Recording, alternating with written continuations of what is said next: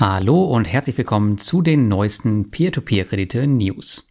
Heute geht es um den Start von Fintown in meinem Portfolio, erste Erfolge bei McLear, den Erhalt der ECSP-Lizenz bei Lande, ein Update für den Twino Auto Invest und neue Portfoliostatistiken bei Robocash.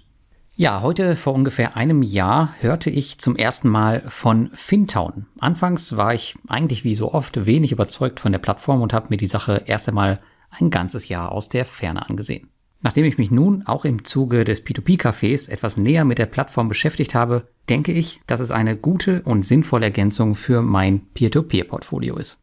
Fintown hat sich mittlerweile gemacht, bietet innovative und flexible Formen des Investments und hat inzwischen 4 Millionen Euro unter seiner Verwaltung. Auch beim Renditespektrum hat man eine gute Auswahl zwischen flexiblen Produkten, die bei 8% liegen, bis hin zu den nachrangigen Entwicklungskrediten, wo man sogar 15% kassieren kann. So ist eigentlich für jeden was dabei. Ich habe mir daher jetzt eine erste Position aufgebaut und die läuft derzeit bei 11,5% Durchschnittszinssatz. Und ab dem neuen Quartal ist Fintown dann offiziell auch in meinem Portfolio vertreten. Schreib mir doch gerne mal in die Kommentare, was du von der Plattform hältst.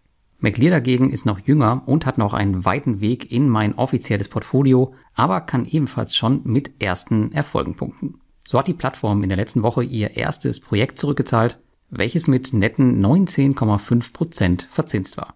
Zudem wurde ebenfalls die erste Million durchfinanziert. McLear ist der erste Kandidat, den ihr ins Las Vegas Community Portfolio gewählt habt und bisher muss ich sagen, bin ich positiv überrascht. Zudem ist das Management auch für Verbesserungsvorschläge zugänglich, so wurde aufgrund der Community die Auszahlungsgebühr entfernt sowie kürzlich erste Statistiken hinzugefügt, auch immer da sicherlich noch mehr machen kann. Durch diverse Cashback-Aktionen, die bisher kurze Investitionsdauer und hohen anfänglichen Zinsen steht McLear zudem in den Top 3 meiner Zinsstatistik. Dann gab es noch gute Nachrichten von der Landwirtschaftsplattform Lande, denn die hat in der letzten Woche endlich die europäische Crowdfunding-Lizenz, die ECSP, erhalten. Damit ist ein großer Meilenstein erreicht und man kann die geografische Expansion weiter vorantreiben. Wenn Sie jetzt noch Ihren IT-Umbau hinbekommen und die Ausfallrate weiter niedrig halten, dann haben wir hier 2024 eine äußerst solide Plattform.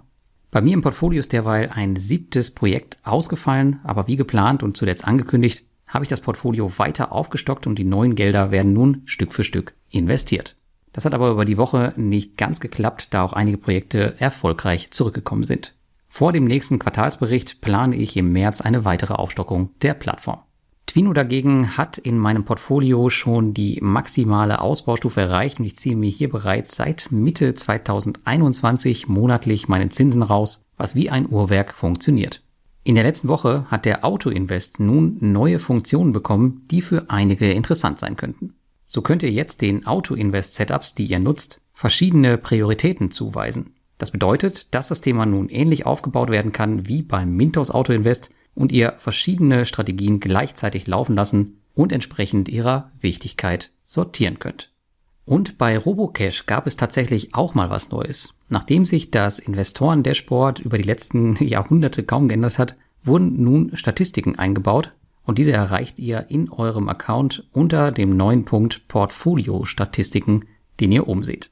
Man hat hier aus meiner Sicht eine sinnvolle Erweiterung geschaffen, die durchaus noch ausgebaut werden könnte. Die Selektion ist relativ einfach gehalten, bietet jedoch wichtige Daten. Die wichtigste Metrik für viele Investoren wird wohl die Verteilung der eigenen Gelder über die einzelnen Kreditgeber sein. Dies macht letztlich die Diversifikation eures Geldes deutlich einfacher.